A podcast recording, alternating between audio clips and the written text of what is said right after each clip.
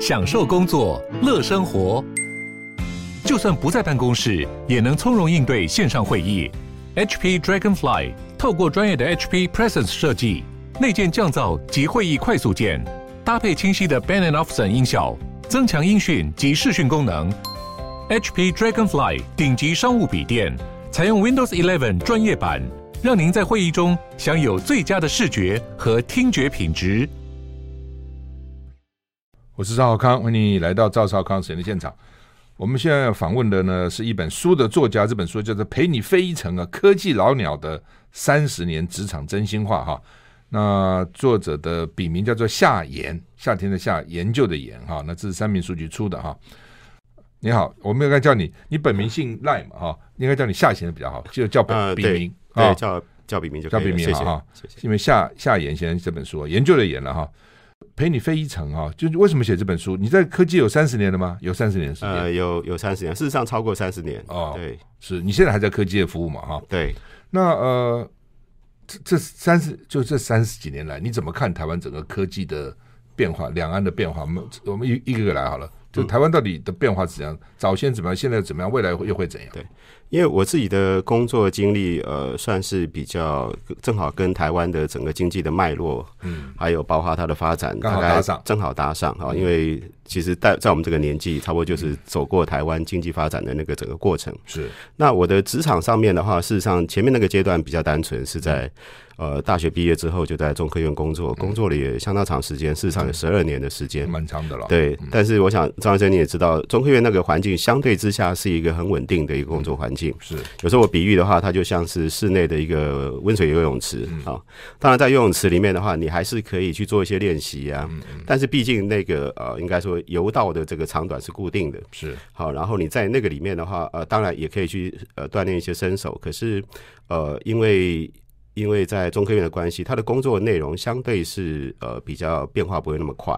啊，因为假设指派一个工作的话，他不可能让你这个一年两年就转换到其他的跑道，嗯，所以我心中还是有一直有一个疑问是说，那如果到业界的话，那我是不是真的可以在像大海一样的这样的一个职场变化环境里面，啊，还是可以呃游刃有余，或者说呃可以生存，嗯。所以之后的话，大概在两呃一九九五年左右到正好进入产业，那那时候正好是台湾整个产业其实是开始，包括。包括外国，包括一些世界的这个部分的产业，正好在急剧变化的一个状态。嗯，所以在那个时候的话，包括物联网哈，在差不多一九九五年左右开始兴起，然后接下来无线通讯的这个部分啊，在台湾的产业，像 ODM 的产业，那时候几乎是呃电子五个都投入了手机的的研发制造的这个产业，差不多有将近十年的时间。是，当然十年之后的话，现在在手机这个 ODM 这个产业的话，台湾基本上是已经。呃，没有太大的竞争力了，因为对岸其实发展的速度也很快。嗯，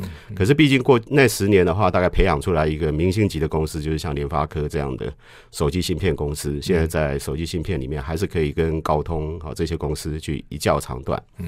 那之后的话，大概在二零一零年左右的话，呃，我大概就是转换到物联网这样的一个舞台。嗯。然后在物联网这个舞台的话，大概也有差不多七八年的时间。那这两年的话是比较专注在呃，算是在呃智慧医疗的这个领域。嗯、那基本上这个部分的话，医疗智慧医疗这个领域的话，应该也是台湾的强项。因为台湾什么叫智慧医疗？智慧医疗的话，其实在呃，基本上它的使用的技术的话，事实上还是用物联网的技术。嗯，但是那个我想您也知道，台湾在医疗这块领域里面，因为汇集了台湾。呃，几乎是呃精英的人才，所以台湾在医疗的品质或者在医疗的数据的这个部分的收集跟整理这个部分的话，事实上占有一个相当大的优势。是啊，所以呃，我们也开始投入在呃智慧医疗这个领域，希望能够结合台湾在电子还有在。大数据，还有包括了医疗的这个数据的这个部分的一个很完整的资料，能够在接下来，接下来现在看起来的话，是接下来的可能十年、二十年，这是会接下来下一波的浪潮。是意思说，比如我今天什么不舒服，我就是上上网跟他讲，我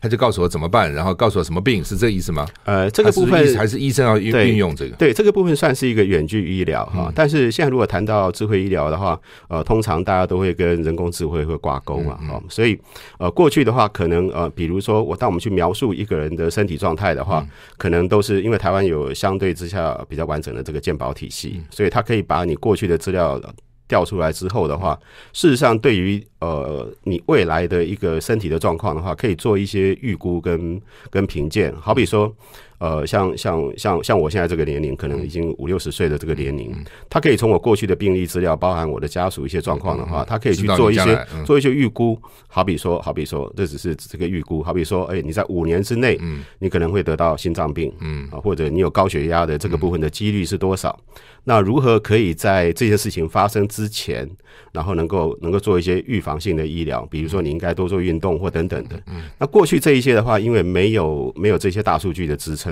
啊，变成说哦，就是真的大部分的医疗的这应该费用都是发生在。进了医院之后，已经生病了以后，已经生病了之后，那现在我想，不管是台湾也好，或者是对岸也好，全世界大概的趋势都是希望把这一些在属于亚健康的这个部分的这个族群，能够透过一些呃智慧医疗的一些方法跟手段，可以让他更早以前啊，可以至少保持在那个状态，嗯，啊，然后呢，能够这个整体的这个社会成本或者是个人或者家庭的话的负担啊，可以因为这样来减轻。那台湾的人愿意付钱来得到这个资讯吗？哎，基本上是呃，一方面国家政策也支持哈，嗯，那另一方面的话，呃，确实是几乎是我们可以呃，应该台湾的这些各大医院都在往这个方向上发展，嗯，那这个部分的话，一方面是国家政策的一个靠拢，那一方面其实全民对于健康的这个部分的意识，其实比以前也要好很多，嗯，所以这个部分是你未未来愿意，比如说我是我我愿意付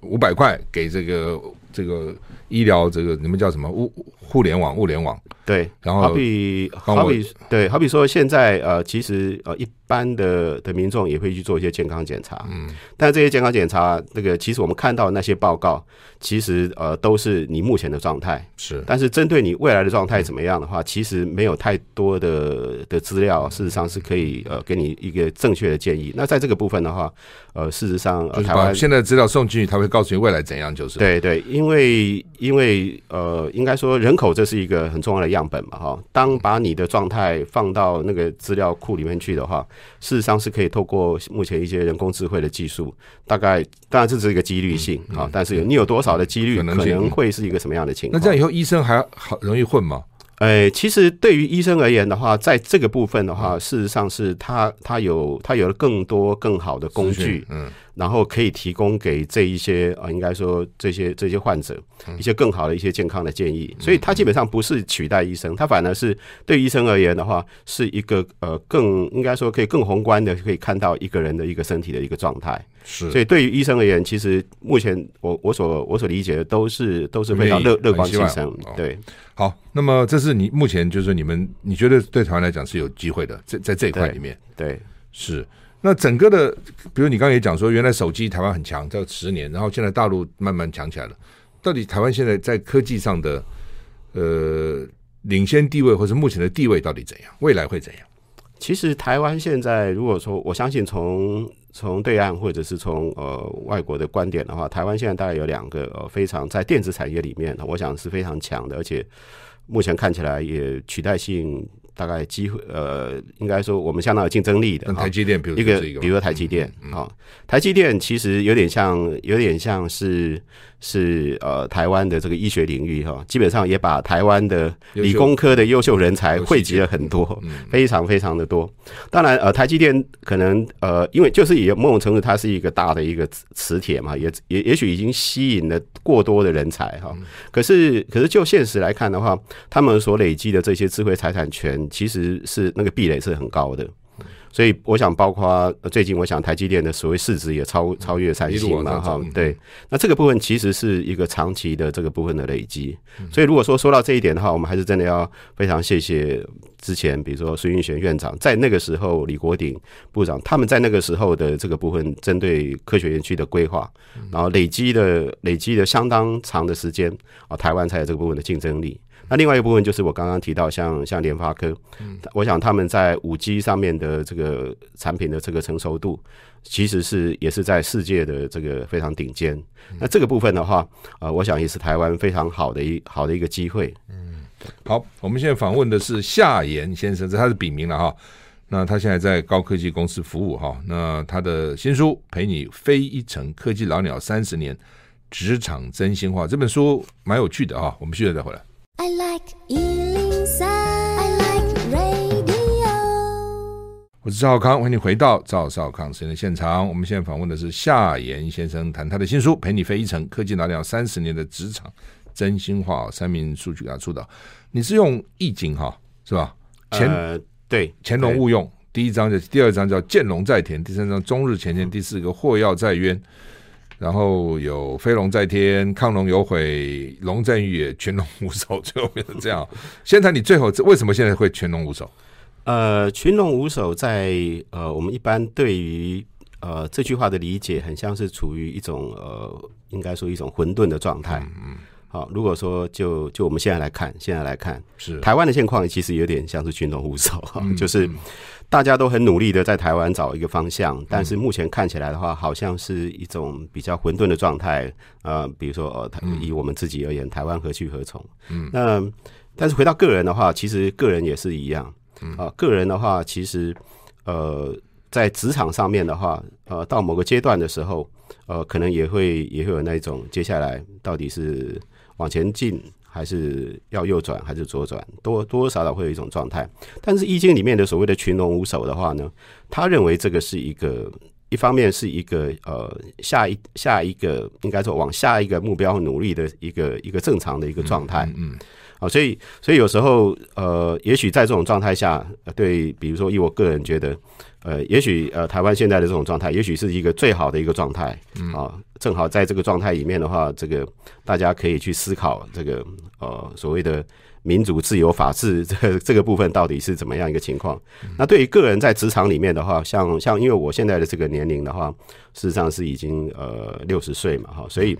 呃，也是一样的，就是我个人也会面临到，在接下来这条路继续往下走的话，呃，到底是应该用什么样的方式来面对呃接下来的的工作或者是人生啊，甚至于啊、呃，包含呃一些关系啊。那因为现在的人跟以前不一样，现在的人都活的寿命又更长，啊，所以可能未来还有二三十年的时间要去面对。但是这些部分的话，过去你是没有没有可以参考、没有可以学习的这个参照的这个部分。所以，所以在这个部分的话，我是觉得，呃，目前的这个状态对我来讲，呃，虽然是这本书是写给所谓的呃职场的菜鸟，可是，在人生的这个过程中，呃，我们呃事实上常常都是处于一个菜鸟的一个部分的一个状态，都是始终必须要去面对可能明天接下来的风风雨雨。好，特别在高科技，可能更这样，会不会？是因为它变动太快。对。高科技的话，其实呃，我们可以用一个呃冲浪来形容，它基基本上是一个浪又一个浪上来。嗯，那通常你在呃一个浪上面的话，呃，所能够停留的这个时间不会太长啊。过去可能比如说一波可能是一个十年，是一个一一波一一波，但是我在观察最近这几年的话，大概是五年三年，大概就是会有一波上来。嗯，所以。所以在中国大陆，我们更更看到就是很多的公司很快的上来，但是可能三年之后，它这家公司就就下去了。嗯，所以怎么样在在科技这个领域里面，在每一波里面，你看到你现在站在这个浪上，可是下一波上来的时候，你要在适当的时间点，你可能就要到另外一个浪上面去。嗯，那这个时间点的掌握的话，其实对于目前的科技人都是一个蛮大的一个挑战。嗯，当然，这个部分是就个人而言，当然就就就国家而言也是一样。就像刚刚提到，在过去三十三十几年，我想呃，由于呃，应该说之前的人的睿智的眼光跟前瞻性的这个部分，呃，可以让呃台湾已经走过了那个过去的三十年。可是下一波的浪上来的时候，台湾是不是真能够掌握到这个部分的机会？那这个部分其实会关系到我们每一个个人。那你觉得下一波浪会是什么？呃，当然现在呃，我想不管是。不管是美国，我想不管是对岸，我台湾哈，我想，呃，我刚刚有提到像呃台积电、联发科这些算是我们的呃两颗这个非常闪烁的这个部分的的珍珠吧哈。但是台湾其实因为我们讲这个台湾的整个地理环境的关系的话。那在台湾，因为教育相对之下是相对普及哈，所以在软体这一块，那好比说像我刚刚提到，像像人工智慧这一块，可能台湾在这个方面是确实是有一些有一些角色的扮演跟机会。好，但是因为呃，现在人工智慧这个这这几几个字变得有点腐烂了哈，好像每件事情都跟这个是有关系。就事实而言，也确实是这样。但是一样的就是呃，一个大的产业其实它是有有生态链的关系，彼此是在角色扮演上面。你是在这个整个生态链里面扮演什么样的一个角色？那这个部分其实是呃，台湾，我想，我想都必须要去思考的一个问题。嗯，那好，刚才是还有两岸哦，到底大最早大陆靠了很多台湾台商去协助他们，现在到底怎样？他们的人才，你这书也提到，说明有些人才也不错的哦。那跟台湾人才比呢？呃，如果说比较的话呢，呃，如果说我用一个、呃、用产品来来说明的话，因为对岸的产品的迭代的速度其实是是相对是快的。呃，比如说这个是跟呃他们的内需市场上来有密切的关系，因为台湾过去这几十年还是以比如电子五哥都是以代工为主，代工，代工，嗯、代工一个很大的特色是它的规格事实上是来自于客户，嗯，你要我做什么我就做什么，对，嗯，所以这个部分规格当然是清楚的，啊，可是因为呃我们的客户都是面对整个国际的市场，所以它相对产品的测试啊或者产品的规格的定定相对是严谨，但是对岸其实是不是？对岸真的就是摸着石头摸着石头过河，嗯。所以他们产品，那加上他们现在有一些很强的自有品牌，所以他们产品的迭代的速度事实上是相当的快。换言之，呃，做个比喻的话，可能台湾是一年，假设是说，比如说一个年轻人，他可能一年开发一个产品，对岸可能就是开发两个，甚至于到三个。所以他们累积产品的成功或者失败的经验，相对之下是比我们迅速的。所以，呃，像我这前几年正好也有一个机会在大陆工作，跟他们的年轻人接触，发现他们的大概三十岁左右的这。这个世代基本上在产品的开发或经验上面的话，跟我们台湾的什么四十岁左右的这个部分的世代，事实上累积的经验已经到了一个相当的，早了十年，等于是对，相当厉害哦，相当的程度。所以从这个部分而言，是是因为它那个市场使然。所以呃，但是台湾有没有优势呢？我觉得台湾还是有一个很大的优势是。是在于呃，我们还是有很扎实的一些一些文化的教育。这个不文化的这种东西，事实上是跟氛围有关系，也不是能够呃快速累积。台湾的优势在什么地方？文化到底有跟科技有什么关系？我们休息一下再回来。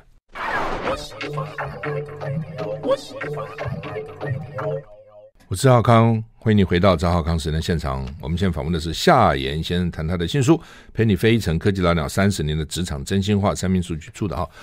刚刚提到文化，我有点惊讶哈，就是诶，搞科技、搞科技、高科技，怎么跟文化有什么关系？然后这是我们的优势，到底是为什么？嗯，呃，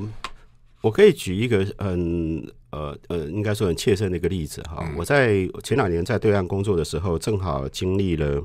呃所谓的呃，应该说共享共享经济这一块。嗯，所以当时有一个案子，就是做呃，目前这家公司几乎是几乎是已经消失了哈，嗯、就是做了呃摩拜单车。嗯。那摩拜单车，我还记得当时的的状况是，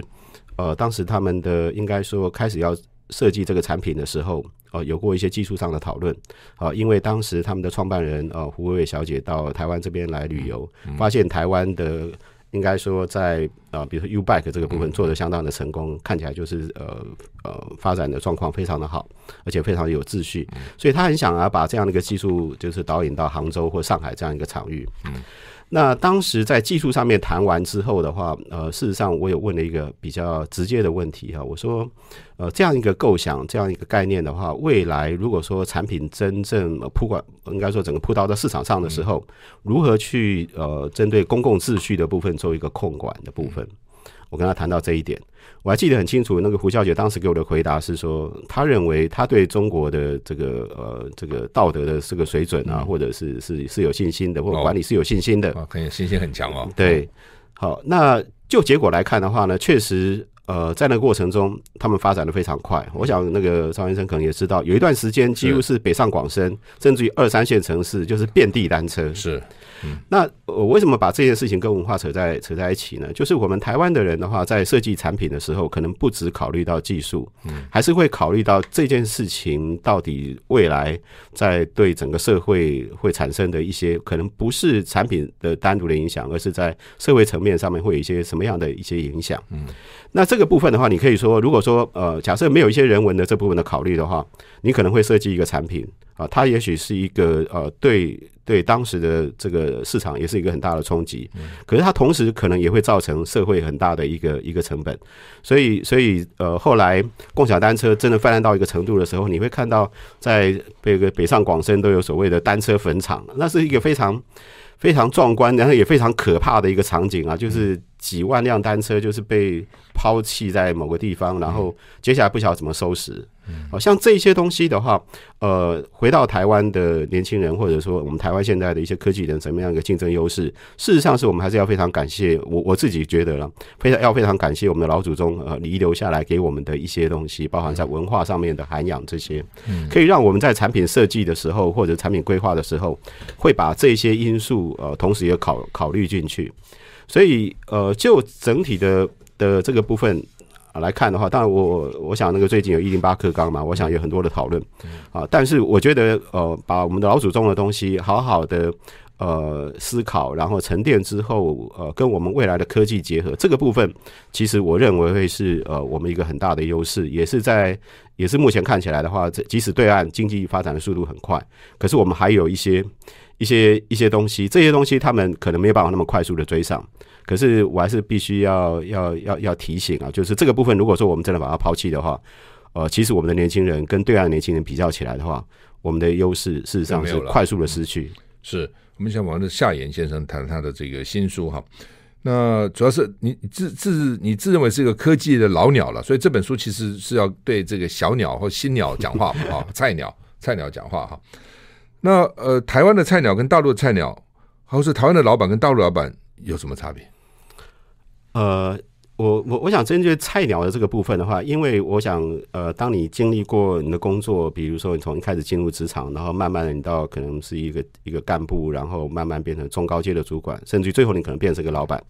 其实，在不同的人生阶段的话，呃，你要面对客户的问题，面对一些职场上的关系的这部分的改变。其实我我自己的感觉，菜鸟是好像是是一个始终存在的一个状态。嗯啊，包括你换了一个公司，你可能就像你刚刚提到，换了一个老板，换了一个工作环境，换了客户，又是变菜鸟了，其实又是变菜鸟。嗯，所以所以这个部分针对菜鸟的部分的话，我是觉得，呃，可能就是必须要保持不断的，应该是谦卑的一个心态，然后去观察、去聆听，然后呃了解新的工作环境等等的哈，在你用你原来的基础上面怎么去去面对这些事。那如果说提到菜鸟跟老板这个部分的话，两岸假设两岸来对比的话，我觉得，呃，我们现在坦白讲，因为我们几乎是所有人都可以上大学，只要你想上大学的话，但是对岸还是有一个相对之下有点像我们过去联考这样的一个筛选的机制，所以如果说如果说就人的这个数值来比较的话。呃，其实对岸这个部分是已经占了一些相当大的优势。就同样，我必须同样大学生，他的大学生一般来讲，可能比你大学平均素质高了，就这样意思。对，比如说你你去你去应征一个人的话，他们可能就是可能，比如说你可以百中选一，因为他们的他们的机制就是已经帮你筛选完一遍了。但在这边的话，你可能筛选不到那么好的一个一个就是工程师。嗯，那如果说呃，这这是现实的状态。啊，所以台湾过去让每个人都可以上大学这件事情的话，其实相当程度的，从我们在职场上的人，至少从我自己的观点来看的话，是把台湾的工程师的那个架构，其实是把它解构了。所以解构的意思是说，台湾过去有一个，因为比如台青教程啊，这是一个，这是我我们算起来算是可能是培养。以工科一样，科技界的这个这个很重要的干部，可是台湾还是有当时有一些所谓的工专啊，在培养这些这些技术类的人才，也很重要。对，现在台湾没有了，现在台湾全部都是都是都是大学，嗯，然后就发现这些所谓的可以可以真的动手做的这部分的工程师的话是缺乏的。但是你一个产业，你不可能大家都是都是在发命令的，都都没有都没有这些中阶的这些这些干部或技术主管，这是一个台湾的一个一个很大一个缺陷，但在对岸这个部分，呃，他们也是，他们也是有点慢慢慢慢往这个方面靠拢，大家都想念大学。对，好，那但但这个部分，我想台湾的台湾的忧虑是比较比较深的哈。那以老板而言的话，呃，台湾其实在过去的这个职场的这个环境里面的话，呃，其实没有太多的机会让这些新创啊有一个足够的舞台可以去尝试。怎么成功或者怎么失败？那大陆真的是市场市场太大了，所以他们有很多人，我们可以用前仆后继来讲吧，哈。他们前一段时间甚至于还总才讲这个全民在创业啊，就是万众一心在全民在创业，所以他们呃在这个部分的话，相对之下是比较有那种勇气或者是或者说他的现实环境就是他们有比较多的机会去尝试成功或者是失败这部分的经验。但是因为我经历过呃呃，在在中国大陆经历经历过工作这个过程，你在大陆多久？呃，大概有差不多将近三年的时间。嗯，嗯，那正好正好呃，我我所工作的那个场域就是一个算是一个呃非常呃当时看起来非常的前景的的一个事业，所以刚刚也提到了，也是因为有这样的机会，也参与了共享单车、像摩拜单车的设计等等的。可是那个公司真的就是在呃这个整个过程中，我就看到他真的就是这个眼看他起高楼，嗯、眼看他宴宾客，嗯、眼看他楼塌了，真的就是这样一个场景，嗯、就是差不多三年到五年的时间，快速的上来，然后又快速的下去。最主要原因是什么？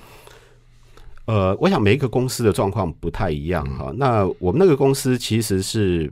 呃的状态，是因为它大概招差不多三年到三年多之后的时间。就呃，因为已经提升到一个程度，所以就开始有国家的投资进来哦。啊，当时就有比如说一些中国航天开始投资进来等等的。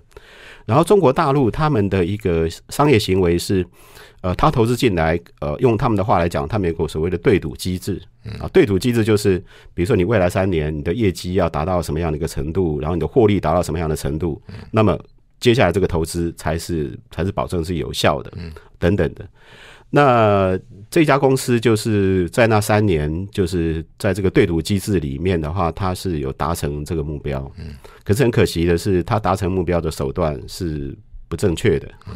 很很简单的讲，就是可能在账目上面有一些问题，做假做假的东西或者对。那这个状况在中国大陆非常非常普遍。嗯，啊，非常非常普遍。那当然，这个部分的话，可能在在他那个体体制之下的话，一样的，就像他们的。的年轻人，他们是透过一百个或者一千个里面选一个。嗯、那那中国大陆也是一样，可能有前仆后继的不同的这些新公司上来，可能最后留下来的，但是留下来的可能就是真的是千锤百炼啊，嗯、经历过这些、嗯、这些市场上的一个淘汰的这个部分的变化。那台湾比较不容许这样的一个一个状态。嗯，对，所以他你就说有投资进来要做假账，后来就垮了，就其实没有没有。像讲的那么好嘛，就基本上这样。对对对，那这个状态在在中国大陆其实其实非常的非常的普遍。嗯，好，那我们现在访问的夏研先生呢，谈他的新书哈，陪你飞一程科技大鸟三十年职场真心话。我们休息一下回来。I like 103, I like radio。我是赵少康，欢迎你回到赵少康时间的现场。我们现在访问的是夏言先生啊，科技界的老鸟哈。谈这个三十年的科技界的职场真心话，三篇书籍书的，你这这有意思，你这很多故事啦，你这得经验，然后你都有一个老鸟真心话，比如说了解游戏规则是菜鸟生存的第一件事啊，了了解这个公司游戏规则啊，然后遵守游戏规则是菜鸟生生存的第二件事，了解以后还要遵守，了解不遵守也等于白了解嘛，经验只是成功的必要条件之一等等，讲讲你认为最有最。有意义的，或者对年轻人最有用的一些真心话，好不好？嗯，这个部分哈，如果针对年轻人的话，呃，这么多年下来哈，我觉得还是有一件事情，可能可以，还是可以提醒台湾的的年轻人啊，是因为我们一直觉得，呃，台湾的比如大学教育、基础教育，呃，事事实上是相当的，应该说相当的稳固的哈。嗯，可是。可是台湾，因为刚刚提到，因为台湾呃新创的这个部分的公司历练的机会不是太多，都是在 O D N 的产业为主。嗯，那么我就以软体这个部分为例的话，那么台湾在软体的开发上面的话，呃，这包括在我自己年轻的时候，包括我现在看现在的年轻人都有一个共同的毛病是，呃，当有一个需求的时候，就立刻坐到电脑的前面去，就开始写程式了。嗯，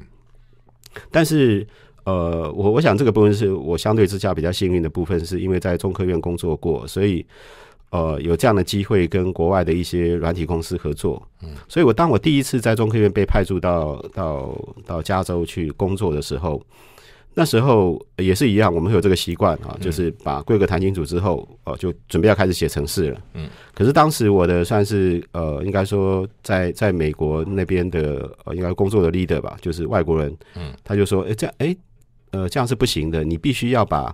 呃你的程式怎么呃流程的设计，包含你设计完之后你的测试要怎么样来进行测试，这些部分都要先呃妥善的规划好。才开始写程式。哦，事实上是呃花了相当长的时间啊，把这个城市的流程想清楚，然后包含怎么样未来去测试的部分，都已经跟他讨论完毕之后，他才让我开始写城市。嗯，所以那个助理有提，嗯，你本来想说就一且做且战且走，他说不行。嗯，对对，所以这个部分的话就，就就。呃，体现出来台湾跟应该说跟美国的在以特别以软体为例的话，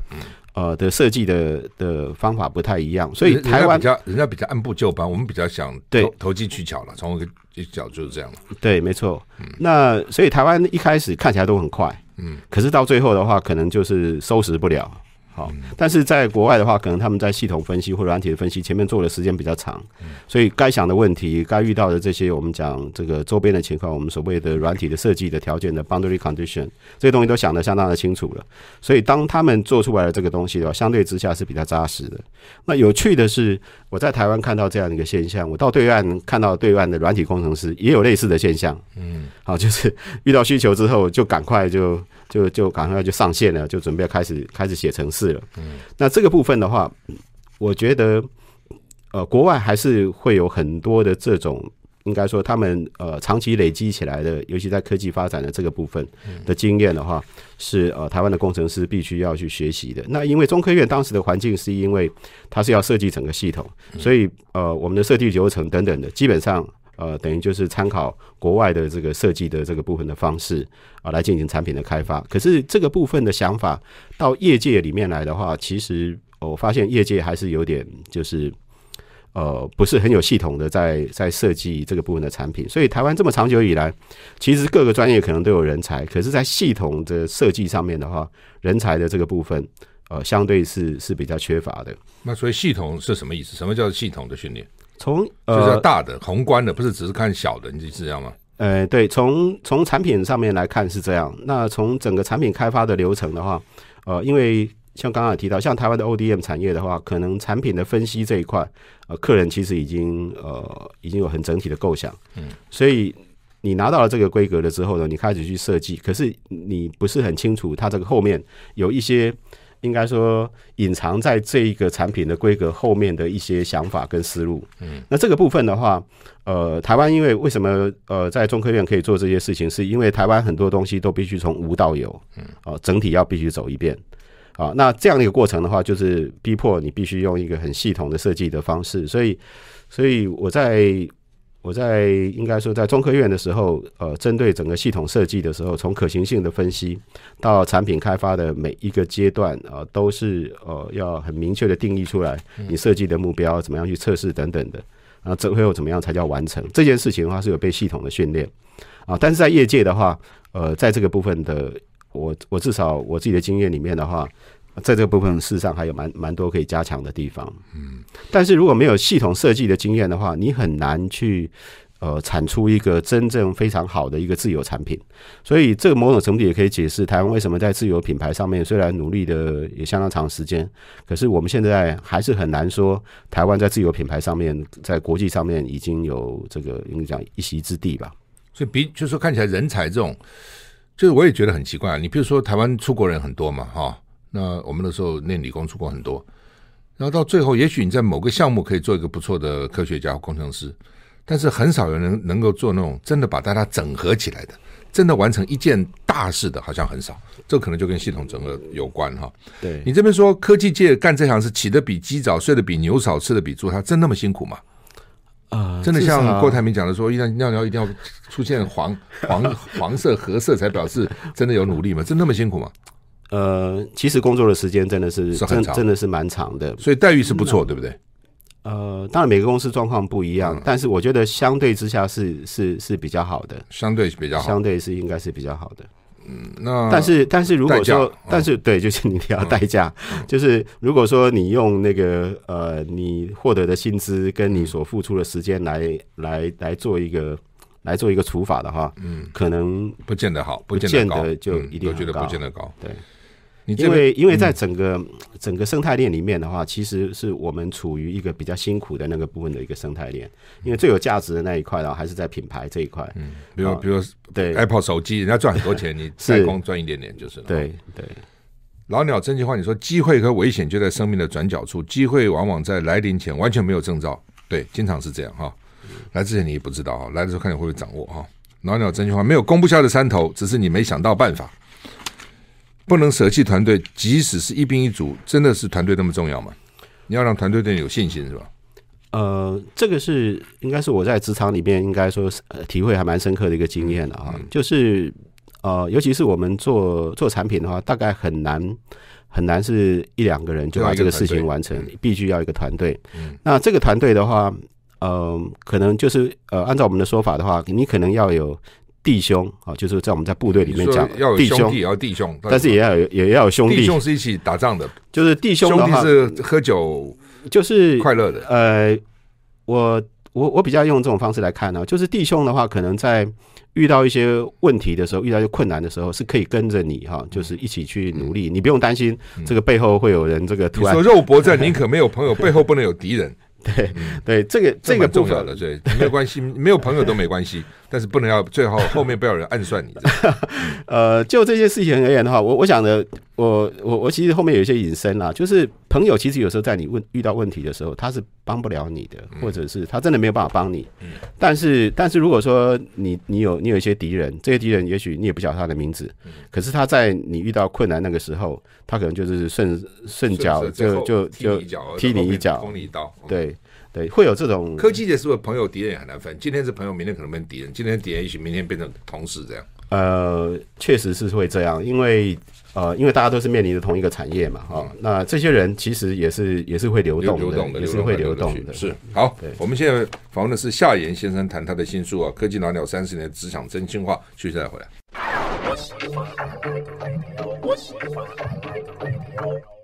我是赵浩康，欢迎你回到赵浩康时间的现场。我们现在访问的是夏言先生，谈他的新书，三名数据给他出的《陪你飞一程：科技老鸟三十年的职场真心话》。他的这个老鸟真心话其实写的蛮有趣的哈。那成功的莫名其妙，失败的理所当然啊，有时候常常会这样。你有很多的隐身的哈。那失败可以教你的事比成功还多，这个大家都知道哈。然后呃，思这点啊，思考与直觉必须同时训练，才能在现代丛林中生存哈。很多科技人觉得我就是逻辑哈，但是有的时候光这还不够，还要直觉哈。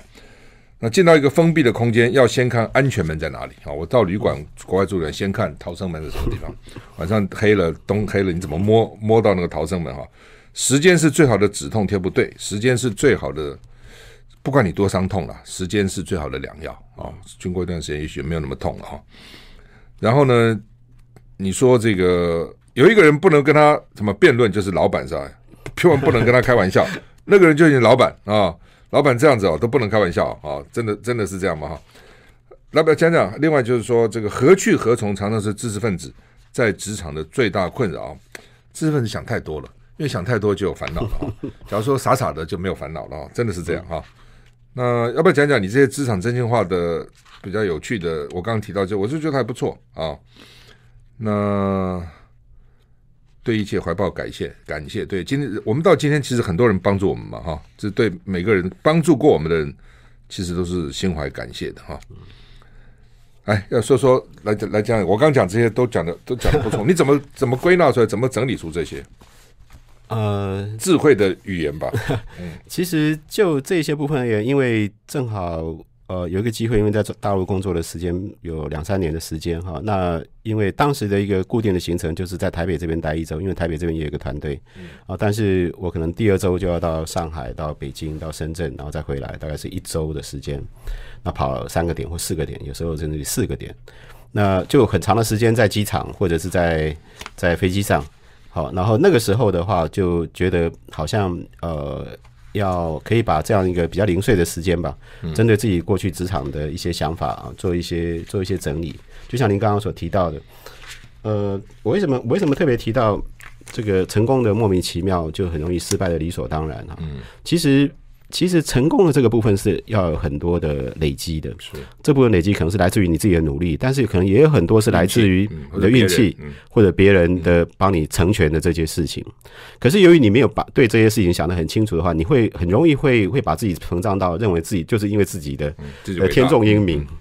好，所以在这个时候呢，当失败来临的时候呢，你其实就就被一拳击倒，然后也搞不清楚怎么回事。嗯，那一般的人生经验的话，就是跌倒之后就赶快爬起来嘛，哈、嗯。可是，在生命经验里面的话，其实跌倒的时候，就像拳击比赛里面，你大概有八九秒的时间，你是可以趴在那个地方，可以好好的稍微想一下，接下来，接下来要 要怎么怎么回击，或者是怎么去面对接下来的风风雨雨。那在这个部分的话，呃，我是觉得可以跟一些呃年轻的朋友分享，就是在这个应该说职场的过程中，你除了自己的努力之外，你还是要对周边这些帮助你的人，还是要心怀感激。台湾年轻人其实没有什么信心哦。你觉得台湾年轻人到底未来机会好不好在哪里？